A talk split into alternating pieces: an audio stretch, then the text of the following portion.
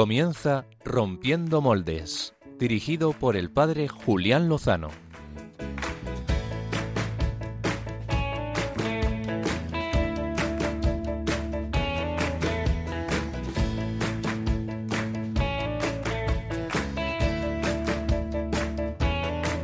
Déjame entrar donde estén tus sueños, donde tus anhelos se ponen al sol. Déjame estar donde tantas veces piensas que no puedes, tal vez pueda yo. Déjame que sea yo tu fortaleza. Déjame vivir allí donde brota todo, donde nace todo, justo en la raíz. Donde el corazón empezó a latir,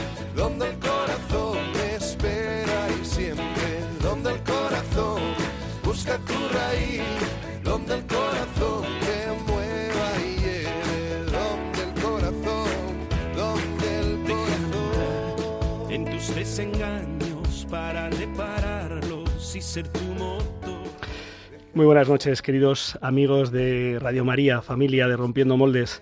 Terminamos este domingo en el que hemos celebrado la resurrección de Cristo, en el que hemos escuchado a Jesús pedir, por favor, rogad al dueño de la mies que envíe obreros a su mies, porque el mundo está cansado, porque el mundo está desorientado y necesita un pastor que le lleve a la vida eterna.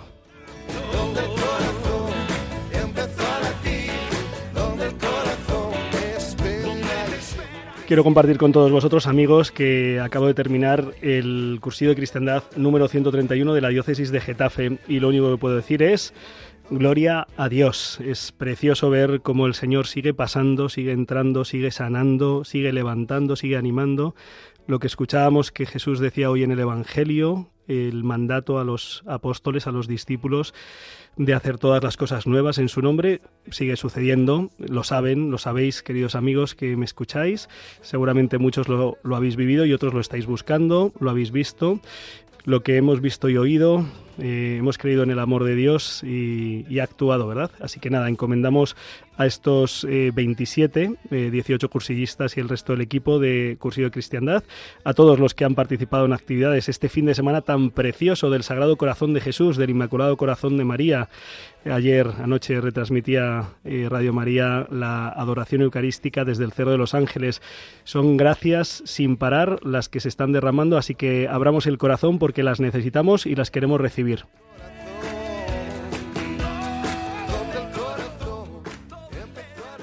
Ofrecemos este programa por la perseverancia de estos cursillistas y de todos nuestros hermanos y también de un modo muy especial por la salud del Santo Padre. Queremos que se recupere íntegramente y que el Señor le, le dé las gracias que necesita para guiarnos en medio de este siglo XXI a la barca de la Iglesia. Y queremos hablar del amor de Cristo en esta noche. Queremos hablar eh, pues de cómo sus heridas nos siguen curando.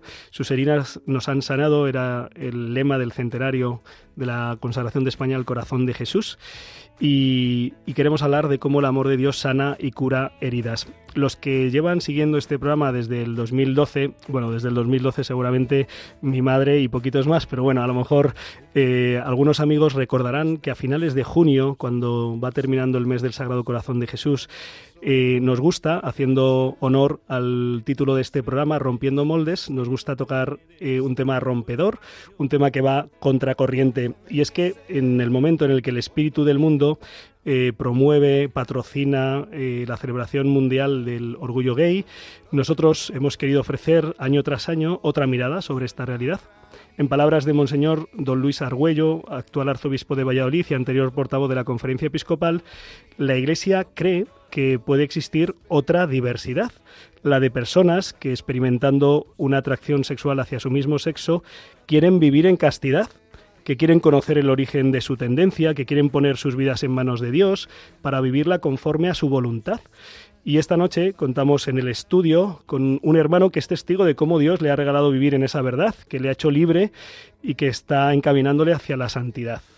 Muy buenas noches, David Espitia, bienvenido a Radio María España. Muchísimas gracias, pues eh, muy contento de estar aquí, de verdad gracias a Dios, gracias a María y gracias a ustedes por la invitación. Qué bien, eh, nos acompaña también una buena amiga de, esta casa, de Radio María. Se trata de Marta Sanz, que es la directora del programa Misioneros de Ciencia y Fe. Muy buenas noches. Buenas noches, padre. Te he sacado de este horario de los sábados a las 3 de la tarde eh, quincenal para que compartas con nosotros una iniciativa que Media Salud Comunicación, que, tú mm, diriges, pues eh, una iniciativa que va a tener lugar estos próximos días bajo el título de Transformados eh, testimonios de cómo Dios ayuda a nuestros hermanos a vivir eh, en plenitud su, su, vida espiritual y también a sanar las heridas que a veces han tenido en su sexualidad, ¿verdad? Efectivamente, están transformados van a ofrecer unos testimonios llenos de vida, de la fuerza del Espíritu Santo, llenos del amor que tienen para dar y repartir, ¿eh? Porque Jesús ha transformado sus vidas por completo. Un encuentro con Cristo ha sido lo que les ha bastado para cambiar su forma de comprender la sexualidad y de vivir de una forma libre y llena de paz. Pues de esto vamos a tratar en la entrevista de, portada. Esta noche no podemos contar con dos de nuestros mm, grandes y mejores colaboradores, teniendo en cuenta que somos tres, cuatro en el equipo. Saludamos desde aquí a Álvaro González y a Pachi Bronchalo. No podrán estar con nosotros. Eh, John Valdés sí nos traerá en su sección Jóvenes Rompedores eh, pues eh, uno más en el camino de preparación hacia la JMJ en Lisboa este próximo verano. Em, después, eh, si Dios quiere y nos da tiempo, que esperamos que sí, abriremos micrófonos para que, queridos oyentes, podáis realizar preguntas en torno a este tema de portada, cómo Dios lo transforma todo, también las eh, tendencias o las heridas que puedan haber en nuestra sexualidad. El modo de contactar con nosotros, pues ya lo saben, a través de eh, correo electrónico rompiendo moldes arroba es en el Facebook Live, que aprovechamos para saludar ahora mismo a los que nos están viendo en directo. Si quieren poner sus comentarios en, la reproducción, pues eh, Germán González, que está al mando de los, eh, de los micrófonos, pues eh, estará atento. Y mm, hoy no podremos atender rompiendo moldes, romp moldes, arroba romp moldes en Twitter porque no, no nos da la vida. Pero sí que después vamos a compartir que nos han escrito, nos han llegado tres postales, así que ya tenemos tres nuevos destinos para visitar este verano. bueno, luego, luego compartimos quiénes nos han escrito y desde, y desde dónde. Y sin más, vamos al tema de la entrevista de portada.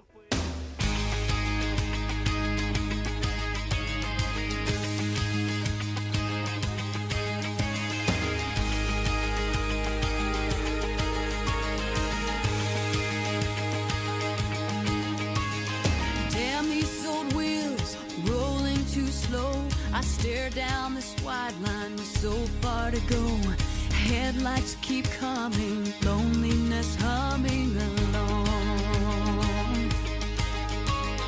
Who poured this rain? Who made these clouds? I stare through this windshield, thinking out loud. Time keeps on crawling, love keeps on calling me home. I jump these mountains and David Spitia Lerma eh, tiene 43 años y es de México. Él vivió abiertamente su tendencia homosexual hasta los 34 años. Y según su testimonio, que está colgado, abierto en, YouTube, él mantuvo relaciones sexuales hasta con más de 700 hombres en esos 20 años, ya que se inició muy temprano en, en este estilo de vida.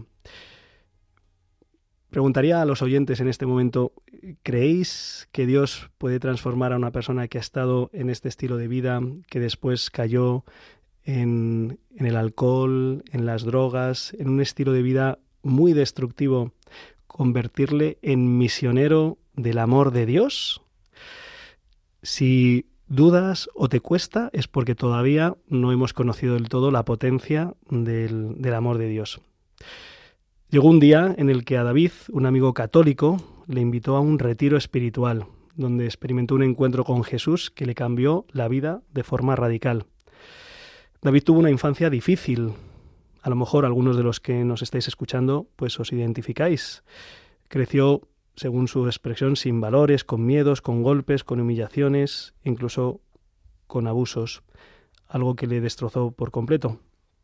A los 15 años ya mantenía relaciones homosexuales y a partir de los 21 años oficializó saliendo del armario, este estilo de vida para después pasar a frecuentar el ambiente homosexual, las fiestas, las playas, los hoteles.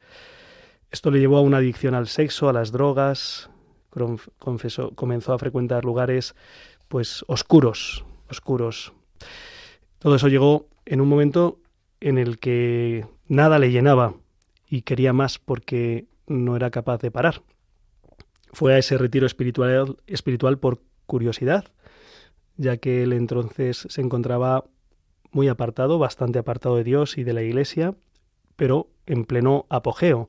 Era un hombre popular, le contrataban para shows, se travestía, tenía dinero, todo aparentemente bien a los ojos del mundo, pero mal a los ojos de Dios. Precisamente fue él, su mirada, su luz y su verdad, las que en esos tres días de retiro espiritual lo cambió todo. David, muchas gracias por estar aquí, por tu valentía al compartir tu testimonio, que ciertamente va a contracorriente en el mundo de hoy. Viviste una infancia difícil, conociste el sexo a muy temprana edad, recibiste abusos y tuviste acceso a la pornografía. ¿De qué manera crees que esto influyó para que después experimentaras esta primera tendencia de esta atracción sexual hacia tu mismo sexo? Bueno, pues este el, el ver de pequeño a mis papás tener relaciones sexuales, yo iba a tercer año de primaria, el ver a mis hermanos tener relaciones sexuales, el ver a los 9, 10 años pornografía, porque mis papás tenían pornografía, películas, y mis hermanos revistas pornográficas. El, el que yo tenía 8 años de edad cuando mi hermana de 14 años abusaba sexualmente de mí. Y cuando tenía 9 años, eh, jóvenes de 13, 14, 15 años abusaban sexualmente de mí. Pues todo esto me sexualizó yo siendo un niño. Entonces yo llegué a un momento en que de hecho hasta mi abusador yo llorando le decía, por favor no hagas esto porque Dios nos va a castigar. O sea, yo aún siendo niño tenía la conciencia de Dios. Y él pues decía, no pasa nada y seguía abusando de mí. De hecho, recuerdo una escena donde yo le pegaba mis lágrimas a un cuadro de Jesús que mamá tenía. Este, y le decía, por favor, ya no quiero que me hagan esto, yo no quiero sentir esto, ¿no? Siendo un niño. Y, y pues esto te afecta porque es un quebrantamiento muy fuerte. O sea, tú no conoces nada de esto jamás, no voy a dar detalles de lo que me hacían, pero es muy aberrante, es demasiado aberrante. este, entonces, obviamente me, me, eh, me, hice adicto siendo un niño todavía, eh, tanto a la pornografía como a la masturbación, y llegó un momento en que el, eh, la parte em, sexual se empezó a hacer como, ya después yo, yo, yo empezaba a buscar, y aún siendo niño, ¿no? Todo empezó igual con compañeritos de la primaria, empecé a sexualizar con ellos y lo mismo que hice en la secundaria. Entonces, puedo decir que yo ya empecé a estar enfermo por este quebrantamiento que tenía de todo lo que vi, todo lo que escuché y todo lo que viví con esos abusos. Sin embargo, eh, aunque mm, habías visto cómo se había producido eh, en momentos puntuales de tu infancia y de adolescencia, sí que en algún momento me ha parecido escucharte en alguno de los testimonios que te he escuchado, que, te, he visto, que tú considerabas mm, mi tendencia homosexual es de nacimiento. Oh, sí, por supuesto. A ver, cuéntanos un poco esto. Sí, es que, bueno, yo eh, como crecí por tradición como católico, simplemente me bauticé en primera comunión, y, pero me, me incliné más al protesta. O sea, yo era protestante por parte de mi papá.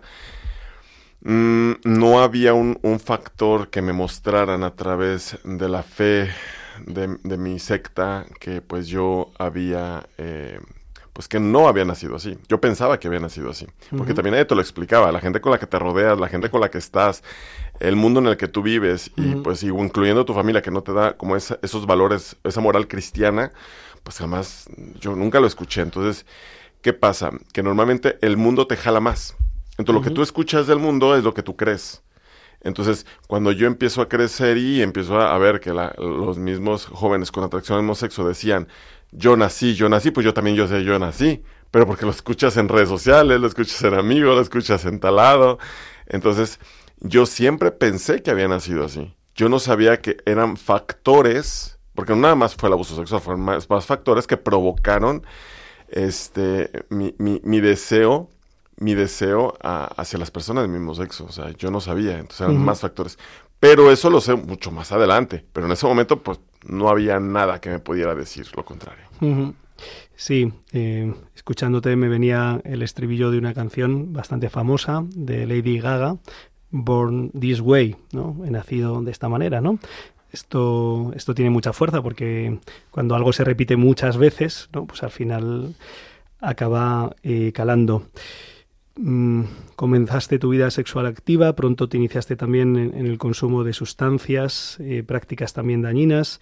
Coincidió con el momento en el que gozabas de fama y aprecio en tu ambiente y en esos años en el que te sonreía el ambiente, el reconocimiento, te sentías libre, estabas feliz. ¿Cómo lo vivías? Bueno, cuando empiezo a crecer, eh, como lo mencionaste al principio, bueno, pues ya, ya a los 15 años empecé mi vida, mi práctica mm, muy continua de sexo, pero efectivamente a los 21 salgo de closet, a lo que le llamamos así, y empiezo a tener igual parejas, etcétera, todo, pero pues sí lo puedo comentar fácilmente. Me daba cuenta que, ¿por qué tengo una pareja y no me llena? ¿Qué pasa? Y de esa tenía que tener otra cosa más. Entonces eran los antros, era el alcohol. Y cuando me daba cuenta que la pareja no me llenaba, el sexo no me llenaba más, porque no nada más con él, sino con otras personas más, porque no me llenaba la pareja. Empecé también con drogas y era adicto a la, me hizo adicto a la cocaína, tachas, éxtasis, poppers, marihuana, probé el ácido. Este, y de repente no, me empecé a dar, digo, no, no me daba cuenta porque yo pensaba que era muy normal todo esto, porque yo decía, pues si es un sexo consentido, pues empecé cada vez a tener más relación con más, más, más, más personas. En total tuve aproximadamente entre 8 o 9 parejas homosexuales, este, pero yo hablo de mi experiencia personal, yo nunca fui fiel, jamás, no pude porque me di cuenta que como yo quería algo más, entonces no podía parar de tener sexo y pues sí lo digo abiertamente, no es que haya contado, pero sí calculo más de 700 porque simplemente en una noche, por ejemplo, de, de antro, donde ven cuartos oscuros, esa noche puede estar con 6, 7 en un sábado o en un viernes, iba a los baños de vapor sauna, donde tenía relaciones, cines pornográficos, baños de, eh, de encuentro sexual donde yo sabía dónde podía, Sí. eh, malos contactos que tenía. Entonces yo no podía parar. Esto se me hizo una adicción. Entonces la enfermedad no nada más es el alcohol, la droga, eh, la codependencia, sino también el sexo. Entonces yo no me daba cuenta en qué momento no podía parar, porque no podía parar.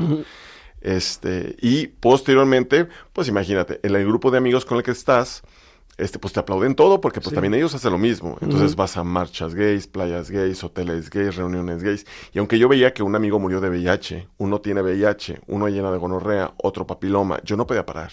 Ya. Escuchándote, recuerdo en este mismo estudio hace unos años, en este mismo contexto, preguntarle a un joven, eh, oye, me, me cuentas qué es la celebración del orgullo gay? Y me dijo, es, es un mercado de carne, ¿no? Eso me dijo, porque hay una, hay una mirada, ¿no? Hay una mirada, hay una visión eh, en el modo en el que, en el que se celebran las cosas, ¿no? ¿Qué, qué, persona? ¿Qué- ¿Quién es la persona, no? Eh, es un es un objeto para, para mi placer o para un trofeo, para ver cuántos, cuántos he conseguido hoy, ¿no? Eh, y los que acompañamos a personas sabemos, bueno, y por la propia experiencia, ¿no? Lo difícil que es corregir eh, los hábitos cuando se han instalado, ¿no? Y cuando se han hecho, pues si son buenos virtudes y si son malos, pues vicios, ¿no? Y sin embargo tú, después de años en este ambiente, en este estilo, con este tipo de prácticas, llegas a un retiro en el que dices que en un retiro de tres días, pero en concreto en un encuentro con Cristo vivo la Eucaristía, Dios te cura instantáneamente de todo esto que nos estás contando. ¿Qué pasó?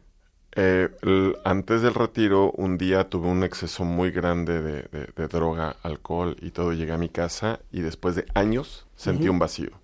Un vacío. Y en ese momento levanto los ojos al cielo y dije, si existe, sácame de esto. Porque yo no creía eh, en, en Dios tal cual. Entonces, esa fue la primera clave. El, el que yo le permitiera a Dios que entrara en mi corazón. Porque Dios respeta mi libertad. Si yo no se lo pido, Él no va a entrar. Y ahí después de años, después de que era niño y le pegué mis lágrimas a, a una imagen, pues pasaron años para que yo pudiera decir, ayúdame, si existes Dios, ayúdame. Fue tanto mi llorar que sentí ahí sin querer, sin darme cuenta, lo supe después, tanto el amor de Dios que me quedé dormido, increíblemente con tanta droga, que no era, era imposible que me quedara dormido, pero me quedé dormido de tanto llorar, que la ventaja es que Dios ya había escuchado mi, mi, mi, llama. Entonces, Él buscó el lugar, el momento y la circunstancia para que yo tuviera un encuentro con Él. Entonces, pasa que voy a ese retiro, después de... Después de eso, eso que pasó, pasó como un año y medio, ¿eh? no fue como muy rápido. Ya entre un año y medio o dos. Y, y, me dice un amigo, oye, quiero que vayas a un retiro, es católico. Y yo le dije, no, pues yo soy cristiano, yo no voy a esos lugares porque tienen imágenes, son idólatras, etcétera. y me dice, no, pues ve, o sea, no pierdes nada. Entonces yo dije, bueno, voy a ir, pero por curiosidad, a ver qué hacen los católicos. Entonces esa curiosidad, y aparte que yo ya le había dicho a Dios que quiero, si ¿Sí? existes, demuéstramelo, pues él aprovechó ese retiro. Y fui y recuerdo que eh, llegué y empecé a ofender a la gente con mi mente. Dije, gente corriente, ¿qué hago aquí? ¿Dónde voy a quedar a dormir en el piso? ¡Qué horror! Cosas muy, muy, muy feas, ¿no? Uh -huh. Y recuerdo que vi un Jesús crucificado y me la quedé viendo y dije, mmm, pues no sé si existas. Digo, ya habían pasado dos años de lo que había dicho. Pero de una vez te voy a decir, no voy a dejar la droga, el alcohol ni el sexo. Aquí nada más vengo a ver qué se siente. Y me crucé las piernas y ahí me quedé.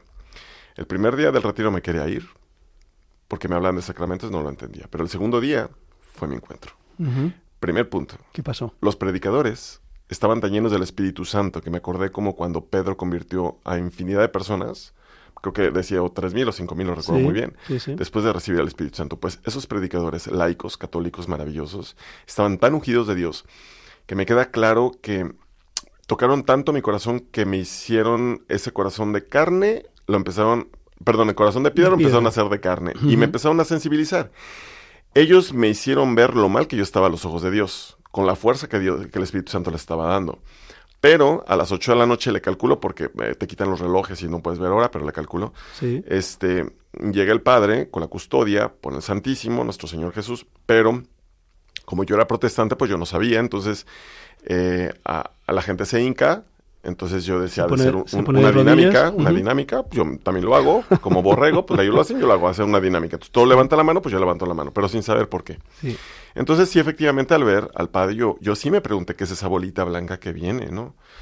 Eh, y recuerdo que cuando eh, va pasando, en, ese, en el momento que pasa al lado de mí, eh, ahí me fue un quebranto total porque te puedo decir algo. Por primera vez en mi vida sentí que alguien me amaba. El amor que no me dio un papá, una mamá, hermanos, droga, alcohol, lo que tú quieras. Dios me lo dio en un instante. Y en ese momento me sentí como Dios no me juzgó, como Él nunca me dijo violador, transvesti, prostituto, homosexual. Él Ujú. simplemente me está diciendo, hijo, te amo, bienvenido a casa, te amo pequeño. Yo traté de buscar la lógica a esto, pero Él siendo omnipotente, me volvió a decir una, dos y tres veces más, soy yo Jesús y te amo. En ese momento ya no pude aguantar más. Fue tanto mi llorar que, que entendí la parábola del hijo pródigo, entendí eh, cómo Jesús dejó a las 99 por irme a buscar y entendí cuando Jesús dijo hay más fiesta en el cielo por un pecador que se convierta. Entonces fue un llorar, llorar, llorar, que me dolía tanto la quijada y el abdomen que yo creo que le calculo dura más de 40 minutos. Es que no sé, yo le digo 40 minutos o una hora, no sé. Me- Sí. El tiempo se me perdió, pero sí tuve que decirle que con la mente parara. No porque sintiera feo de su amor, no, al contrario, quería que siguiera. El problema es que me dolía tanto el, el abdomen y la quijada del llanto que ya no podía. Y en ese momento él respetó mi libertad, paró, me calmé, levanté la mirada al mismo crucifijo y le dije, te ofrezco mi castidad si tú me haces sentir este amor siempre. Yo sé que con Dios no se negocia, pero de verdad era la necesidad del amor que él. Y a partir de ahí, en ese momento, termina mi pareja de cuatro años y le dije, en este momento, enfrente de ti, termina mi pareja. Y acabando de mi pareja terminar, me confesé después de mi primera comunión hasta mis... Es que ahí dice que 34, pero tenía 33, casi cumpliendo los 34. Ujú. Y, y en ese momento, Tenías 33 años. no está- 33, no está mal. faltaban mesecitos, meses, do- dos, tres Sí. meses para ya cumplir los 34. Y recuerdo que en ese momento terminé mi pareja. Me confieso, lleno como tres hojas de los dos lados de lo que Dios me acordaba. Sí. Digo, después llené Sí. otras 20 más, ¿eh? Pero mm, cuando me confieso, sentí una liberación tremenda. Sentí de verdad una verdadera reconciliación. Digo, ahí sentí el, el, amor de Dios en ese momento, pero después sentí la verdadera reconciliación. Y se me quitó un peso de encima en el momento que yo saqué todo con el sacerdote en el sacramento de la reconciliación. Y saliendo de ahí pasa mi pareja por mí y me dice, bueno, expareja, pero él me dijo, ¿cómo te fue? Y le dije, ya te terminé. ¿Cómo que me terminaste? Sí, ya te terminé. ¿Pero por qué? Porque el amor que tú no me diste ni los ocho anteriores me lo dio Dios en una hora. Y esto yo no lo voy a perder. Y a partir de ahí pude perdonar también en ese retiro a mi padre y a mis violadores. Aprovecho para compartir con los oyentes que, mm, que, lo único que le mueve a la Iglesia, que es el cuerpo de Cristo, es ese mismo amor, ¿verdad? A veces a la Iglesia y a las personas que cuestionan este pensamiento único del, lobby, eh, pues eh, se la tilda de, homófoba, de discurso de odio. Eh, agradezco mucho pues eh, escuchar, escuchar lo que Dios ha hecho en ti, porque lo que se rezuma es, es, es, amor, es misericordia, es verdad, y este es el amor que nos mueve. Este es el amor que nos mueve, ¿no? Eh, David, eh, ¿qué pasó después de ese retiro? ¿Qué, qué fue de tu vida? ¿Qué, qué ocurrió? Pues de, de, todo. Saliendo de ese retiro, como yo era protestante, yo no sabía qué hacer. Entonces lo primero que hice fueron dos cosas. La primera fue hablar con mi papá. Y le hablé a mi papá que yo tenía tres años sin hablarle, yo lo odiaba, pero en el retiro lo perdoné por una gracia que también Dios me dio. Uh -huh. Y le dije, papá, él me decía de cariño pollito y me decía, pollo, ¿eres tú? Y le digo, sí, papá, soy yo. Le dije, papá, perdóname por juzgarte, te amo. Cuando yo hice ese acto de amor hacia mi padre, se me quita otro peso de encima, muy fuerte, porque ambos lloramos. Él lloró, yo lloré. Fue lo primero que hice saliendo del retiro. Pero eh, yo empecé a buscar en internet algo que me aumentara la fe. Yo decía, bueno, ya, ya, me, ya ahora soy católico, lo quiero practicar, pero ¿qué hago? Entonces resulta que, mira, Dios es maravilloso porque empiezo a buscar al azar y encuentro el poder del rosario.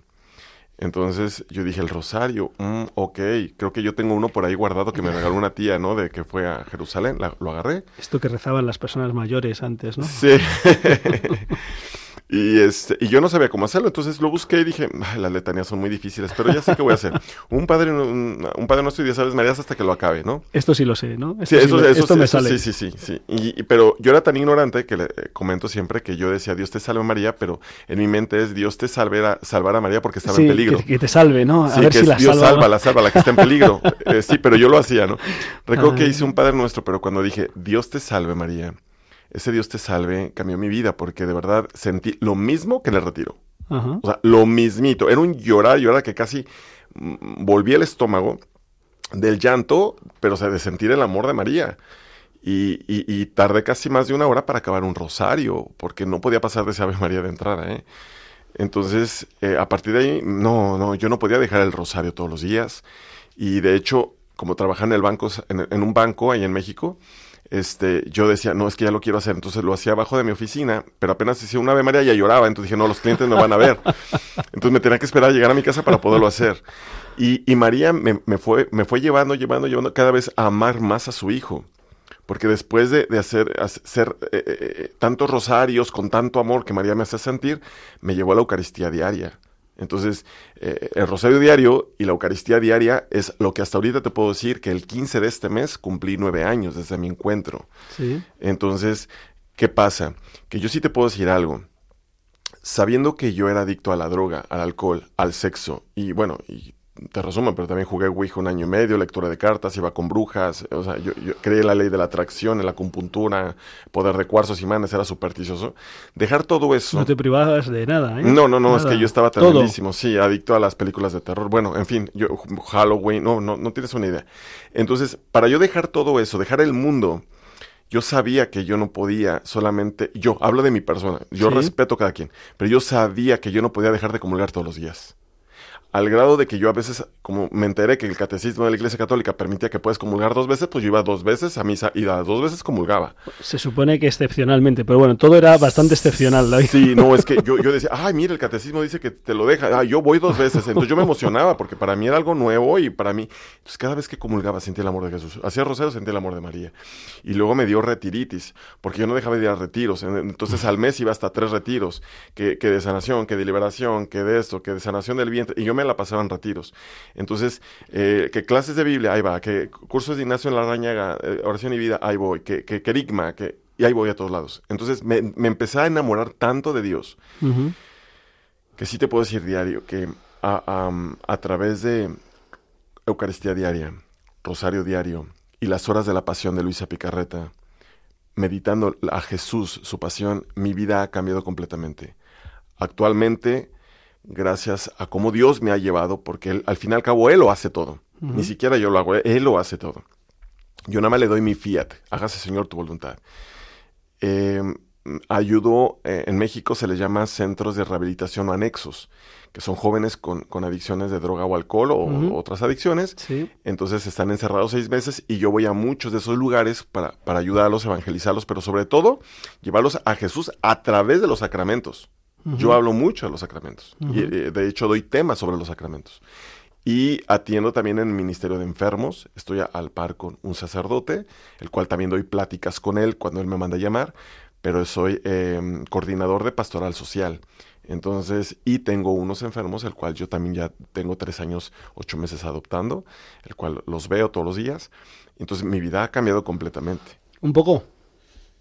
Eh, David, es probable que nos estén escuchando algunos hermanos, amigos de Radio María, que tal vez eh, tienen ambigüedad en sus sentimientos, en sus orientaciones, en su tendencia sexual, eh, que tienen lucha, que, tienen caídas, que, que, confían en la palabra de Dios y en la palabra también del magisterio de la Iglesia, aunque sabemos que dentro de, bueno, por supuesto, en la mentalidad del mundo, eh, pues eh, es una, solo se puede salir del armario por una puerta, no, no se puede salir por ninguna otra, ¿no? Eh, ¿Tú qué les dirías a estos hermanos que, que, que, están escuchándote, que pueden estar en dudas, en luchas, en caídas? ¿Qué les dirías? Primero decirles que Dios es real. Yo no lo creía. Y que cuando yo les digo, dejé todo con la ayuda de Cristo, es porque de verdad lo dejé todo y si solamente se tenía que haber un milagro para yo dejar todo. Uh -huh. Yo te puedo decir, se pudo haber convertido cualquiera de mis ex amigos, pero yo era el más difícil. Con esto yo te puedo decir algo. No hay nada imposible para Dios. Porque como le dijo los apóstoles a Jesús, Señor, ¿quién se va a salvar? Jesús respondió, lo que es imposible para el hombre no es imposible para Dios. Porque estamos hablando de la omnipotencia de Dios. Uh -huh.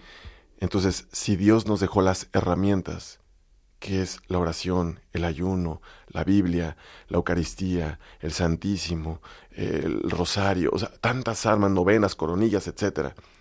Yo tengo las armas, pero es solamente el querer, el querer y decir, bueno, si yo no estoy feliz con esta vida que llevo, si yo siento depresión, tristeza, ansiedad, paranoia, nerviosismo, miedos, pero me doy cuenta de que no soy feliz, ¿por qué no me acerco a Cristo? ¿Qué pierdes? No pierdes absolutamente nada. Uh -huh. Entonces, lo que yo sí te puedo decir es que cuando, cuando los, las personas o los jóvenes a los que yo he platicado esta, o me dicen esta, esta, pregunta que tú dices, yo les digo, haz la prueba y verás. Uh -huh. Solo pídeselo. Dile, bueno, Dios existes, ayúdame. Quiero conocerte. Solo pídeselo. No, no, no, no te aferres a creer que estás bien. Porque yo sí te puedo decir, yo creí ser feliz, pero no eres feliz. Terminamos, la verdad es que detrás de todo esto había un niño herido. Uh -huh. Habían traumas de la niñez y faltas de perdón. Que yo intentaba llenar esos vacíos con el mundo. Y claro, al final al cabo terminas sintiéndote peor. Ahorita sí les puedo decir algo.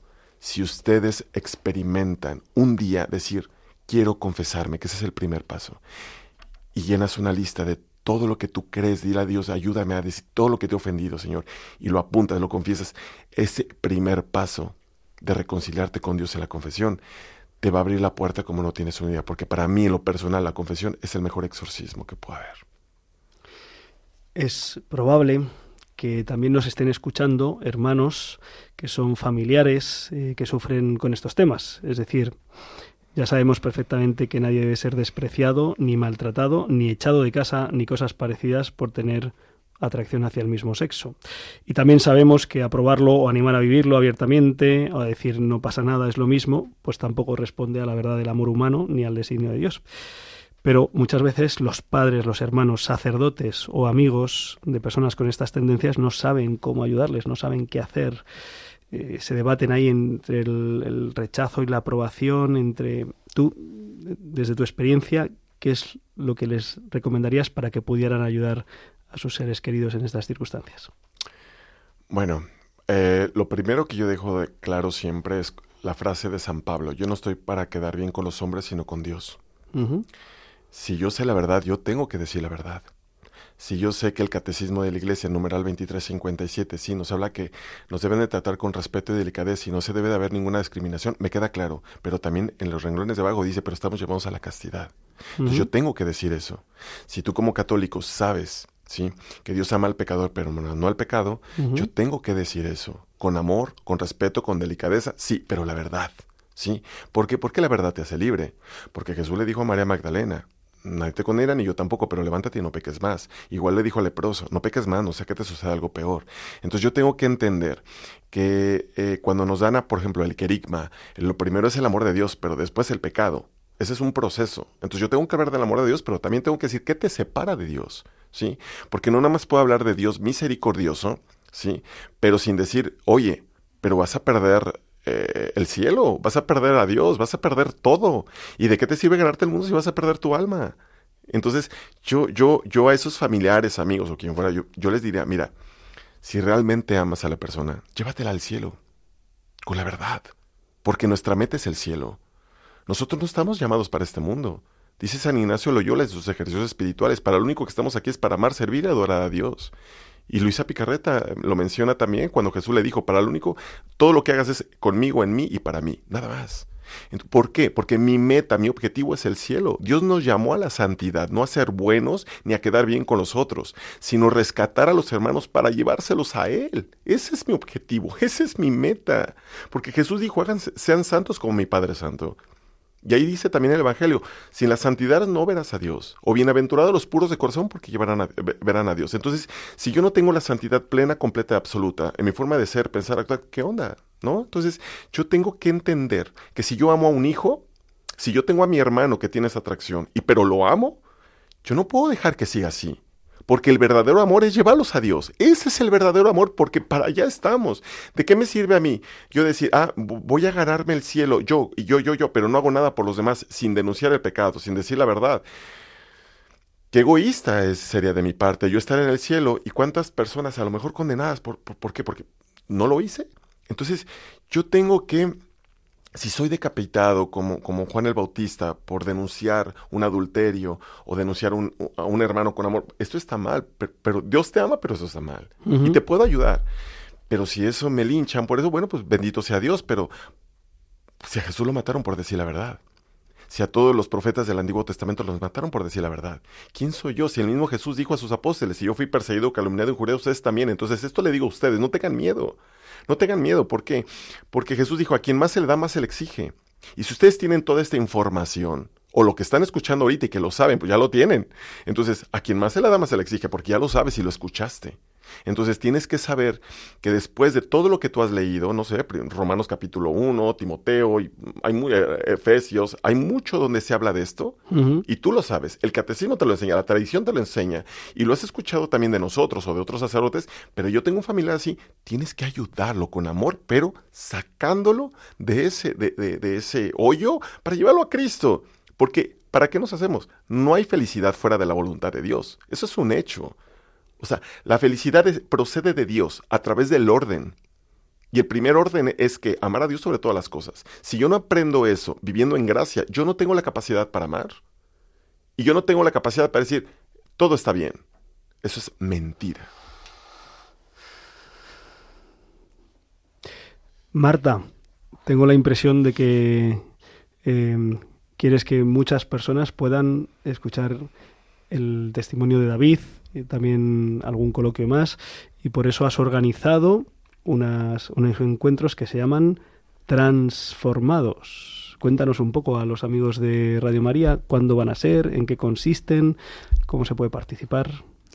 Bueno, Transformados es un proyecto, una misión muy bonita, donde tres valientes, porque en los tiempos que corren en estos momentos y en las fechas que corren en estos momentos, pues van a contarse su verdad, ¿no? David, uno de ellos, y otros dos. Son testimonios desgarradores, creo que aquí se ha visto, llenos de la verdad del Espíritu Santo. Mm, se sienten amados por Dios y le aman tanto que van a dar su testimonio en vivo y en directo en diferentes iglesias, tanto de Madrid como en Barcelona, como en Guadalajara, como en Valencia, durante los próximos días. Es decir, a lo largo de la semana del orgullo gay ellos estarán pues contando la otra cara de la moneda en diferentes lugares. Sí. Vale. Y para los oyentes de Barcelona, Guadalajara, Valencia, Getafe, Madrid, que quieran participar, mm, ¿cómo pueden eh, conocer Pues- la información, el lugar, la hora? Perfecto. Pues mira, la primera va a ser en Maravillas del Niño Jesús, que es una parroquia que está Ma- Santa, Maravillas, Jesús. de Jesús, Sí, que está en Getafe. sí. Y primero me suena, me suena. Te suena, ¿no? Un poquito. Esa, eh, primero habrá una Eucaristía, en todos los encuentros habrá primero Eucaristía, Sí. en, en la gran mayoría habrá también una exposición del Santísimo, un ratito, y después los testimonios. Eh, la, Martes, martes 28. la- martes 20, martes 20, Perdón, este martes me- ya. me ido. Martes 20 a las 8, 8 de la, la Eucaristía tarde. y a las ocho y media los testimonios. Vale. Eso en Santa Getafe. Maravillas de Jesús, Getafe, martes 20. El viernes 23 de junio, Sí, en la parroquia San Isidoro y Pedro Claver, Madrid también, sí. Habrá a las 18 horas exposición del Santísimo, 19.30 la Eucaristía y a los 20.15, 8 y cuarto, Sí. los testimonios. Muy bien. Luego habrá ronda de preguntas, por supuesto, que va a ser lo más interesante. Podrán hablar directamente todos los que tengan necesidad de saber o conocer cosas que les atañe a cada uno. En otras provincias, Barcelona, 21 de junio, que es miércoles, este próximo miércoles. Parroquia Corpus Christi. Será a las ocho y cuarto de la noche los testimonios. Antes, previamente, la Eucaristía será en catalán, pero a las siete, a las siete de la tarde. Muy bien. Guadalajara, 26 de junio, Monasterio Buena Fuente del Sistal, en el Alto Tajo. Aprovechando una peregrinación de jóvenes, camino abierto, maravillosa. Se les irá a hablar, bueno, pues al testimonio irán los tres para, para que conozcan de- en primera persona a, a nuestros tres valientes. Y Valencia, el 28 de junio, parroquia San Miguel y San Sebastián. Eh, siete de la tarde, la Eucaristía y ocho y cuarto, los testimonios. ¿Vale? Es- ¿Ya están todos? Ya están todos. A lo mejor podemos facilitar, si te parece, un correo electrónico de contacto, tanto para si alguien quiere ponerse en contacto con, con David o hacer alguna consulta, alguna pregunta, o para preguntar alguna cuestión en- relacionada con los encuentros de transformados. A lo mejor podemos dar un Sí. correo electrónico. Pues transformados arroba mediasaludcomunicación.com. mediasaludcomunicación.com.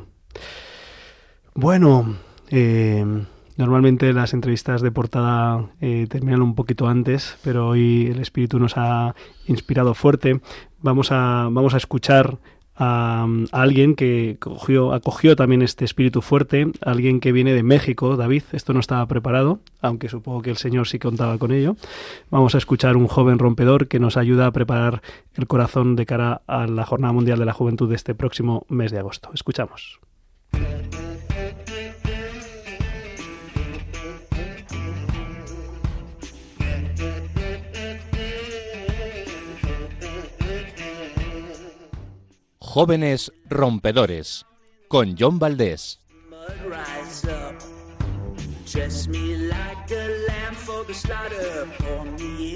Cup.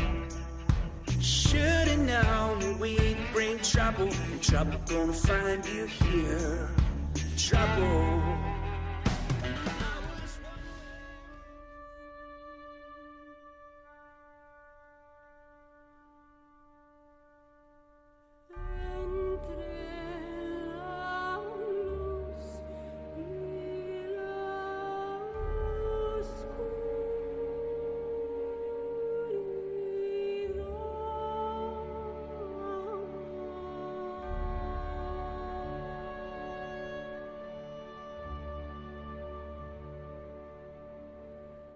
Querido Julián, querido equipo de Rompiendo Moldes, queridos oyentes, eh, empezaría con una pregunta, como suelo hacer siempre, pero esto es una grabación, ya que ahora mismo no puedo estar, como seguramente habrá dicho Julián hace un rato.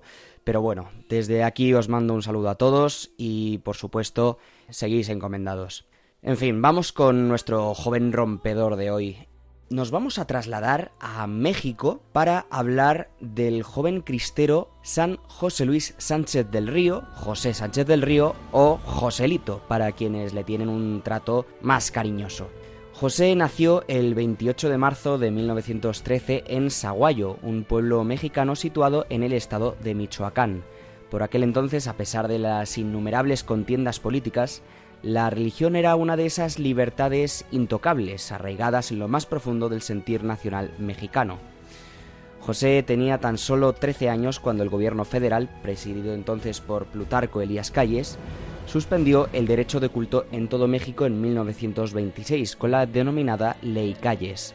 Este gobierno de la marxista rompió las relaciones Iglesia-Estado y expulsó a todos los clérigos extranjeros y obispos de México. Los clérigos nacionales eran directamente encarcelados y asesinados, así como los laicos que osaban mantener viva su actividad de fe en público y mantener abiertas las iglesias. El hermano de José, Miguel, eh, decidió tomar las armas y unirse a los cristeros, civiles y campesinos que se habían unido para resistir a los soldados federales y defender el derecho de fe. José, admirado por el ejemplo de su hermano, quiso seguir su mismo camino. Cuando su madre trató de disuadirlo, él le dijo que nunca había sido tan fácil ganarse el cielo. Y allí partió José, con 13 años, montado en un caballo para unirse a los cristeros y lanzarse así a la defensa de Cristo Rey. Así fue como llegó al campamento de los cristeros que lideraba el general Mendoza. Participó en calidad de asistente ya que no le permitían luchar porque era muy joven. Él lo acogió con alegría, sabiendo que así contribuía a la causa desde dentro. Animaba a sus compañeros y dirigía el rosario por la noche, ganándose el respeto y cariño de todos. En cierta ocasión pudo visitar la tumba de Anacleto González Flores, una de las víctimas mortales del odio de calles contra la Iglesia. Ahí José pidió a Dios la gracia de morir mártir al igual que Anacleto. El 5 de febrero de 1928 los federales y los cristeros se enfrentaron en las afueras de Cotija. En medio del fuego cruzado, una bala alcanzó y mató al caballo del general Luis Guizar Morfín. En ese momento, José le dio rápidamente su montura para que pudiera escapar. Así nuestro joven fue hecho prisionero y encarcelado en la parroquia del Sagrado Corazón de Saguayo, la misma parroquia en la que había sido bautizado. Allí hizo gala de su valor y arrojo hacia los federales, negándose a abandonar a los cristeros o a renegar de su fe. También mató a los gallos de pelea del gobernador que los soldados alojaban en su iglesia. La casa de Dios es para rezar, no para usarla como un establo para animales, les dijo a los soldados. Escribió a su madre al día siguiente para pedirle que no se preocupara y que aceptara la voluntad de Dios para él. Su padrino de primera comunión era el diputado Rafael Picazo. En su lecho de muerte confesó ser él quien dio la orden para que su ahijado sufriera las torturas y posterior asesinato que relatamos a continuación, fruto del odio a la Iglesia que había suscitado Calles en él. El 10 de febrero fue llevado al cuartel del refugio, donde le despellejaron los pies con un cuchillo. Acto seguido fue llevado por las calles caminando hacia el cementerio. Con todo esto, seguían intentando que renegara de su fe, pero su única respuesta fue en todo momento vivas a Cristo Rey y a la Virgen de Guadalupe. Tras negarse a apostatar por última vez, los soldados le acuchillaron delante de la fosa que habían cavado para sepultarlo. El general de los federales lo remató con dos tiros en la cabeza. Al igual que antes, José Sánchez del Río entregó la vida gritando Viva Cristo Rey.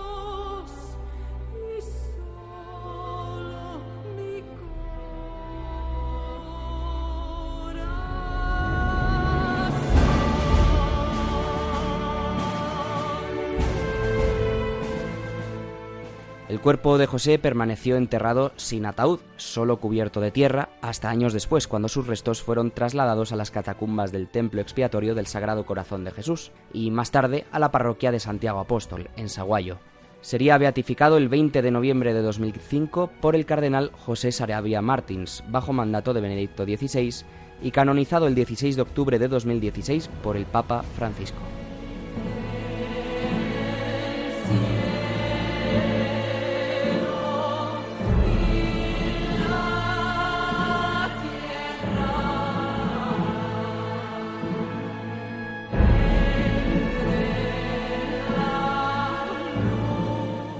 Pues eh, el Señor tiene sus guiños y sus providencias. Es la primera vez que en, Rompiendo Moldes traemos un santo mexicano, precisamente el día en el que David Espitia nos ha, nos ha visitado eh, desde México lindo y querido. Faltan apenas cinco minutos. Vamos a intentar abrir los micrófonos. El teléfono en directo es 91005 9419 91005 9419. Mientras llega alguna de las llamadas, pues eh, agradecemos a Chesca que nos ha escrito desde Mallorca una eh, postal preciosa con Santangí, Soller, Puerto de Soller, Cuevas de Porto Cristo, Torrente, Yuc, Calarratza, vamos, que, dan ganas de, irse ahora mismo al terminar el programa. Eh, le mandamos saludos desde Las Palmas de Gran Canaria, nos envían una eh, postal preciosa de la Virgen del Pino. ¿eh? y, nos han mandado una, una, postal con una letra preciosa que hay que leer, pero ahora mismo. Y también nos han escrito desde Chipre para todo el equipo eh, nos ha escrito Débora, madrileña, nos escuchan en diferido desde Nicosia. Oye, estoy empezando a sorprenderme. ¿eh? Y mm, está de misión con su marido Fran. ¿eh? Así que pinta iconos y les llevamos de alegría y de ganas de santidad. En la postal aparece la Virgen Kikotitz, Kikotisa, que enseñamos. Kikotisa, qué preciosidad, por Dios patrona de este país, un icono considerado tan venerable que está tapado y no puede verse. Ayer peregriné al monasterio de Kikos porque a pesar de no poder verla, se puede besar la Virgen, gesto muy típico de la Iglesia Ortodoxa. Allí os dejé a sus pies, seguid rompiendo moldes, hablando y difundiendo la verdad. Gracias, Eucharisté. Bueno, Cristo Anesti, esto lo he entendido. Cristo ha resucitado. Gracias, Débora. Muchísimas gracias también Ay, creo que es Beatriz, la de la carta de eh, Gran Canaria. No sé si hay alguna llamada, Germán. María Dolores de Burgos eh, buenas noches, María Dolores. Hola, buenas noches. Quería decirle a este señor mexicano que es darle la felicidad, dos felicidades, la enhorabuena.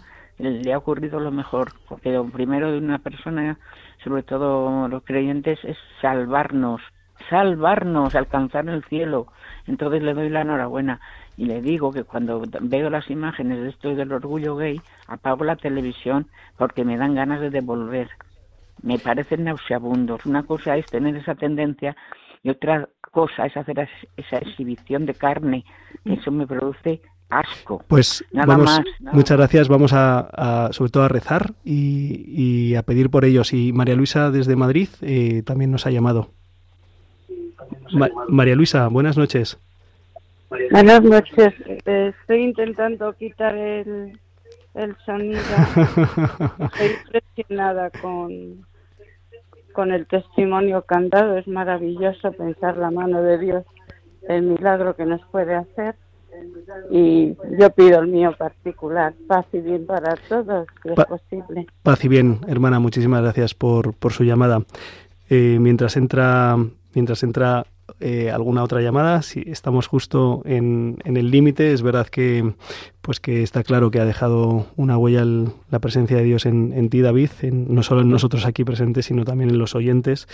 Eh, damos las gracias a, quienes nos ha escrito, a, Beatriz Morales desde, desde, desde Canarias, también Jaime Salgado por correo electrónico y Enrique, Enrique de Miguel, que también nos ha escrito hablando de la inteligencia artificial, ¿verdad?